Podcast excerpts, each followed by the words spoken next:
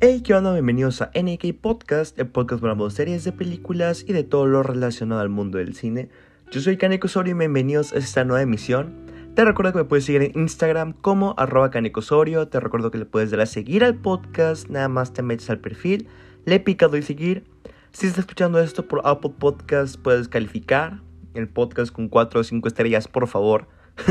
para que más gente se una a esta conversación que estamos teniendo aquí en NK Podcast. Y bueno, esta semana este podcast está siendo un poquito más tarde de lo habitual. Normalmente se supone que sale en miércoles, normalmente lo saco en jueves y esta semana va a salir en viernes porque realmente esta semana he estado un poquito ocupado.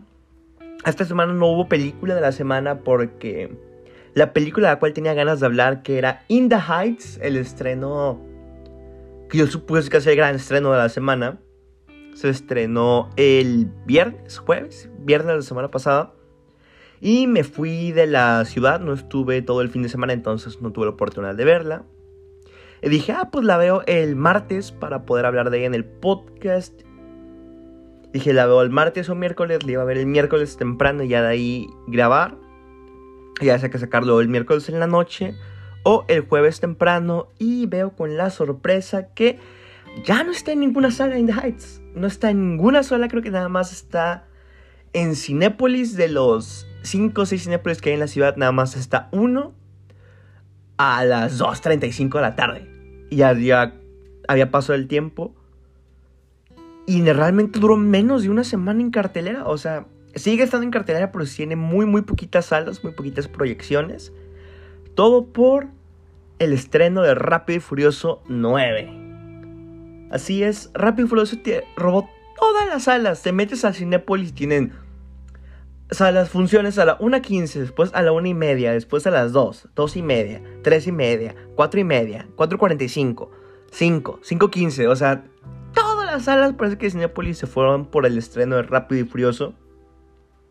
Y realmente no no lo puedo culpar a Cinepolis por esta edición, porque claramente que para la persona promedio, más en sus tiempos de pandemia, eh, prefieren ir a ver mil veces Rápido y Furioso que In the Heights, que es un musical. Y aparte que Rápido y Furioso siempre ha, se ha comprobado ser de esas películas que te guste el cine o no, te guste ir al cine o no, son de esas que toda la gente va a verlas. Tienen increíbles números taquilleros, entonces pues claramente no, no hay nada que argumentar, ¿no? Ahí. Un poquito de Rápido y Furioso. Yo realmente nunca he sido fan de Rápido y Furioso. Nunca me ha gustado en sí, nunca me ha atrapado. En general porque a mí no me gustan tanto como que el... Lo que más te atrae a las películas en un principio son pues los carros. Y yo nunca he sido fan de los carros, nunca... Tengo muchos amigos que, ah, no, que el motor y que X nivel de carro y que este modelo y no sé qué. Y realmente, o sea, pueden darse cuenta de cómo estoy escribiendo. O sea, nunca he sido fan de la mecánica y los carros. Últimamente me le empecé a agarrar un poquito más de cariño porque vi la serie de la Fórmula 1, Drive to Survive de Netflix. Gran recomendación, si no la han visto, chequenla. Y como que por eso mismo me empecé a meter más en esa onda, pero pues son carros de Fórmula 1 de primer nivel, nada comparado con carros normales, ni la onda que trae Rápido y Furioso. Entonces nunca me llamó la atención tanto la saga. Creo que de todas las de Rápido y Furioso he visto de las 5 en adelante, vi las 5, la 6 no me acuerdo si la vi. Creo que sí, porque... No, la 6 no la vi. La 7 sí, que fue cuando se murió Paul Walker y creo que muchos fuimos a verla como por el hecho de, ah, no, pues vamos a ver qué pedo. Esa vi la de. La 8 creo que también la vi, pero no me acuerdo de qué trataba. Y vi Hobson Shaw, como el spin-off de La Roca y el Jason Statham de Rápido y Furioso. Y la 5 me gustó mucho, o sea, obviamente es una película super X, pero. O para pasar rata entretenida y. This is Brazil y toda la cura. Como que sí. Se me gustó, todavía estaba medio normal. Ya después de las 7 que se muere el Paul Walker, se cambiaron la balanza completamente y se fueron a cosas súper extremas y ahora sí son ficción 100% en esta nueva película. Se supone que van al espacio. Entonces, realmente no sé si voy a ver Rápido y Furioso 9 para aquí hablar de ella en el podcast. No me está llamando para nada la atención. De las dos que me acuerdo que fue la 5 y la de Hobson Show. La 5 me gustó mucho, esas pues, películas de acción que palomeras para estar en el cine con toda tu familia. Y de que, ah, no manches, mira el Toreto, se fue volando, güey. Ah, no mames. La. La 7 me gustó por, por ese rollo de Paul Walker. Y como que nada más tenía ese valor como nostálgico que te, me dieron ganas de ver la película. Pero pues era una jaladota de película. Y Hobson Show mil veces más, pero esa me gustó porque siento que abrazaron esa ridiculez que viene como con la saga. En lugar de tratar de tomarse seriamente, dijeron, ¿sabes qué, güey? Ya, o sea, ve lo que estamos haciendo. Vamos a irnos completamente en el tren de lo ridículo. Y al aventarse de esa manera ya hacen que sea un poquito disfrutable. O sea, hay una escena, me acuerdo que me salió hace poquito en Twitter, así de que le están cagando palo a la película. En la que vemos como es que The Rock agarra un helicóptero con su mano mientras está en un carro y lo mueve para que no se vaya y se cae, que, ah, como el Capitán América. Y ahí nada más te das cuenta de, wow, eso es lo que hemos llegado, ¿no? Entonces, como nueva película de la semana, eh, pensé en hablar de alguna otra película, pensé en hablar de Goodfellas, de Martin Scorsese. Pero el miércoles de la semana pasada, justo cuando se salió el podcast de Bob Burnham, Salí con un amigo que también le gustan mucho las películas. Shout out José si estás escuchando esto. Y estábamos hablando de. Pues en todo lo que estamos hablando surgió la conversación. De los comentarios de Martin Scorsese hacia Marvel. Y cómo es que Marvel no es cinema y no se considera cinema. Y lo que ellos hacen es nada más como un parque de diversiones. Creo que estas declaraciones le dijo Martin Scorsese hace más de dos años. Si no es que. Mínimo hace un año y siguen estando constantemente. Nunca se han sacado esa espinita a la gente de fan de este tipo de películas diciendo, no, qué pinche Martin Scorsese, ¿cómo puede ser que algo en el cinema? No sé qué.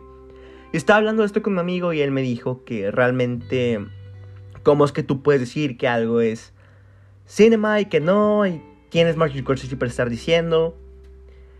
Y me surgió la idea de hablar de, como a base de lo de Scorsese, que hablar del tema de las películas sobrevaloradas. ¿Qué es una película sobrevalorada? Yo realmente estoy muy en contra de que la gente en general diga que, ah, X película es sobrevalorada. Yo antes era mucho esa persona que decía, ah, ¿por qué ven esto? está sobrevalorado. Hace unos tres años, y mientras más he aprendido de, películas de cine, me doy cuenta del nivel de, de pendejez, ¿no? Que es decir, que una película está sobrevalorada porque, a ver, ¿por qué está mal decir que una película está sobrevalorada? Al nosotros decir que una película está sobrevalorada, primero, nos estamos metiendo con los gustos de las otras personas. Porque si para ti una película significa X razón o para ti X película te gusta mucho más que otra o le encuentras un valor especial para ti, no hay ninguna razón del por qué nosotros tenemos que decir que una película, que la película que a ti te gusta está sobrevalorada porque le estás comparando con otras películas. Hay que recordar que, que pues el cine es arte, el arte es diferente para cada quien.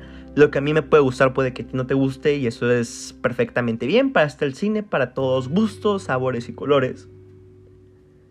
Y yo creo que cuando la gente dice que una película es sobrevalorada, viene mucho a, a que a ti no te gustó y como a ti no te gustó, pero ves que a todo el mundo le gusta, te sientes como esa necesidad de, ay, o sea, a lo mejor yo estoy mal y mis gustos son malos porque a todo el mundo le gusta.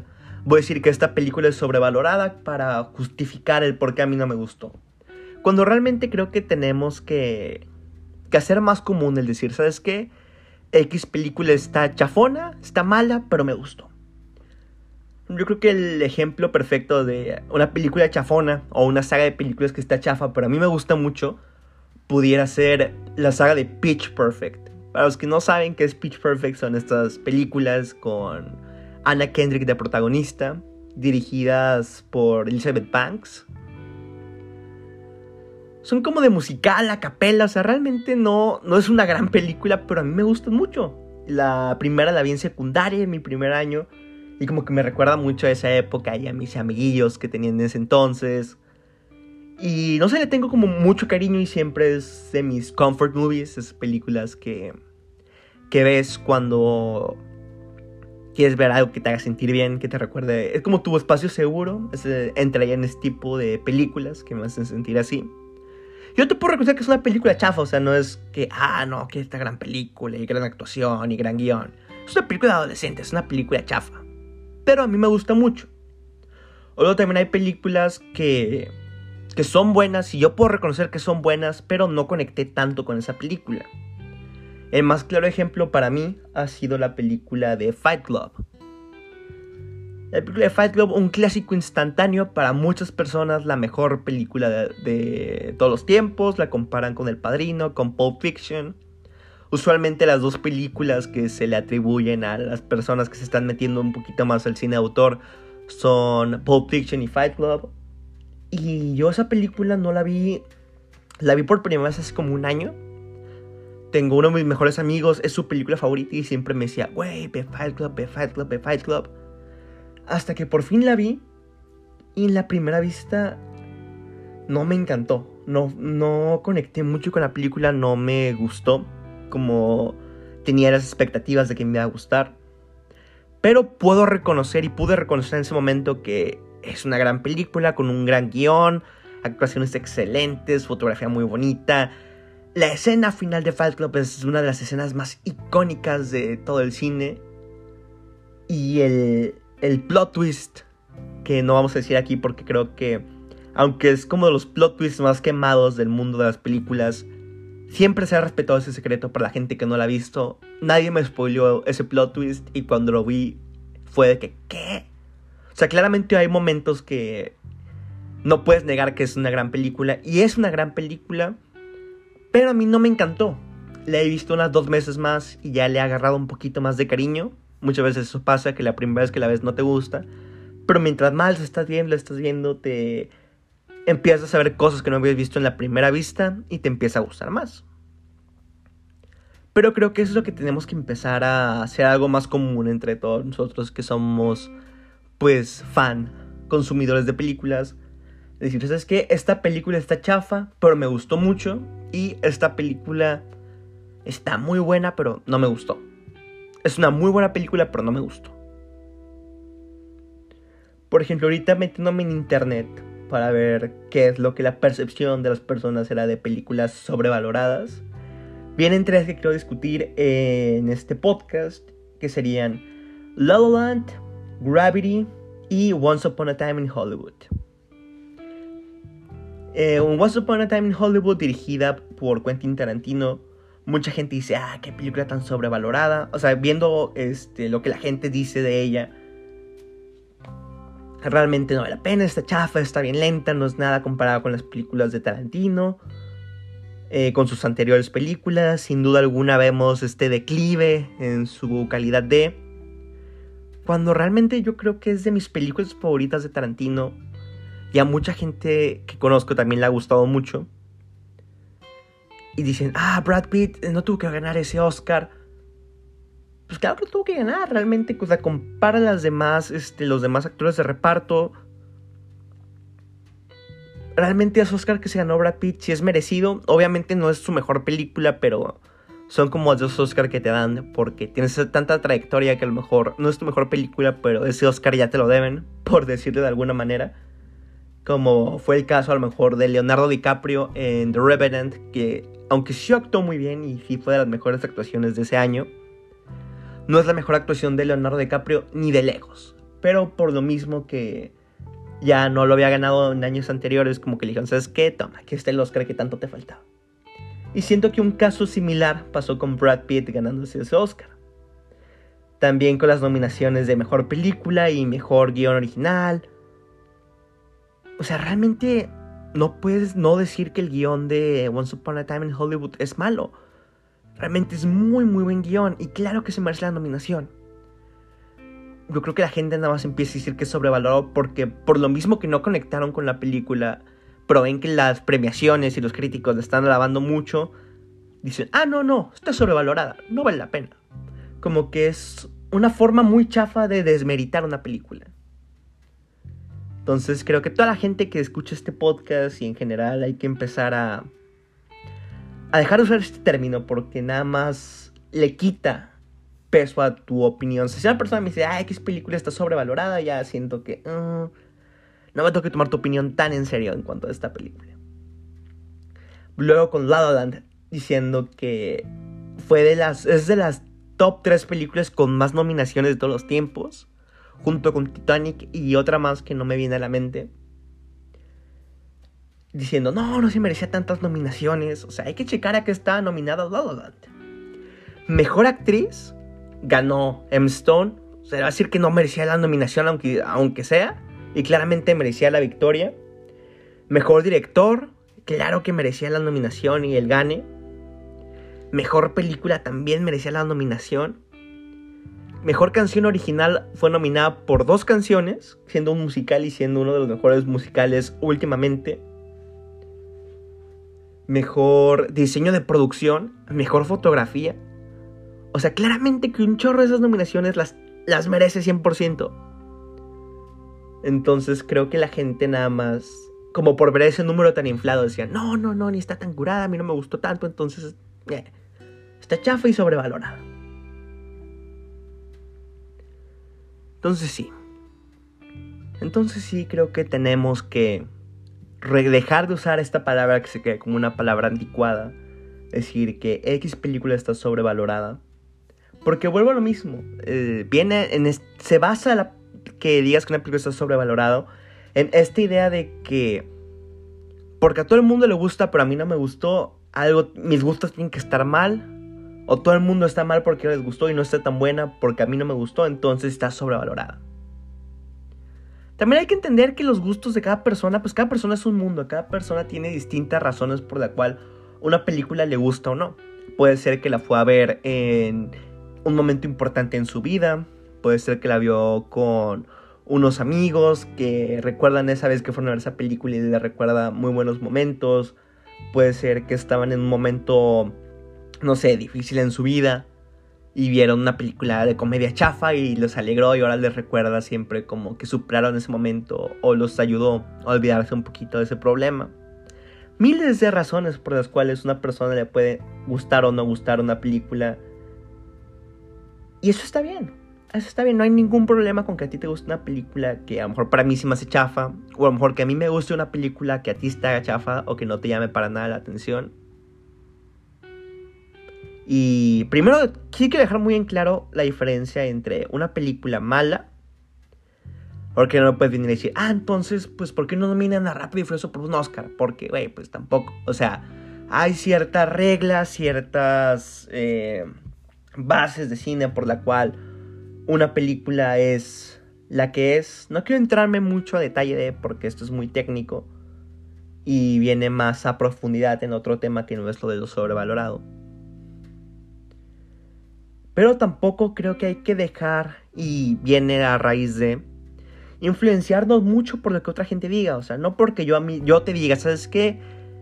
X película a mí no me gustó, tú digas, ah, como a Karek no le gustó, seguramente a esta chafa. O no yo, porque yo soy un vato que está hablando de películas, pero una persona, algún youtuber, algún crítico, alguna persona que tú sigas, que te guste su opinión y su criterio, y te diga, se me hizo chafa, no por eso tú ya vayas con una opinión predeterminada a ver esa película. Y es algo que muchos pecamos, muchos al principio, incluyéndome, veíamos a nuestro youtuber favorito que decía que no le gustó esa película y llevamos predispuestos a, no, a que no nos gustara esa película. Y entonces cambiar eso, hay que cuestionarnos siempre el por qué a él no le gustó, por qué él dice esto, por qué me tiene que importar que él diga esto. Y no solo en el cine, sino en todos los aspectos de la vida hay que cuestionarnos pues todo, ¿no? Básicamente así es como aprendemos. Pero no sé, siento que tocando la conversión con mi amigo el miércoles pasado, me dieron ganas de hablar de este tema en el podcast. Aparte que creo que sirve un poquito para que me conozcan más, sepan cómo pienso y cómo es que... No sé, conozcan un poquito más de mí y conectemos un poquito más aquí en el podcast. Pero bueno, yo creo que con esto concluimos este mini rant, se podría decir, de una opinión acerca de si hay que seguir diciendo que las películas son sobrevaloradas o no. La siguiente semana, el siguiente miércoles, espero que sí alcance a ver In the Heights y que sí tenga la oportunidad de verla en el cine. Si no, tendré que recurrir a la cueva de Ana o algún otro sitio para poder ver In the Heights. Pero yo creo que esa es la película que estaremos hablando la siguiente semana. También acabo de rentar Manhattan de Woody Allen, una película de los 70s que es el mejor cine de Woody Allen que no he visto. Entonces, podría haber podcast doble o podría no haber podcast doble, todo depende si, si veo In the Heights o no. Y si sí me, me movió mucho Manhattan para hablar de ella. Así que, pues todo será revelado el siguiente miércoles. Nada, muchas gracias por escuchar. Les recuerdo que me pueden seguir en Instagram como arroba canicosorio. Y nos vemos el siguiente podcast. Bye.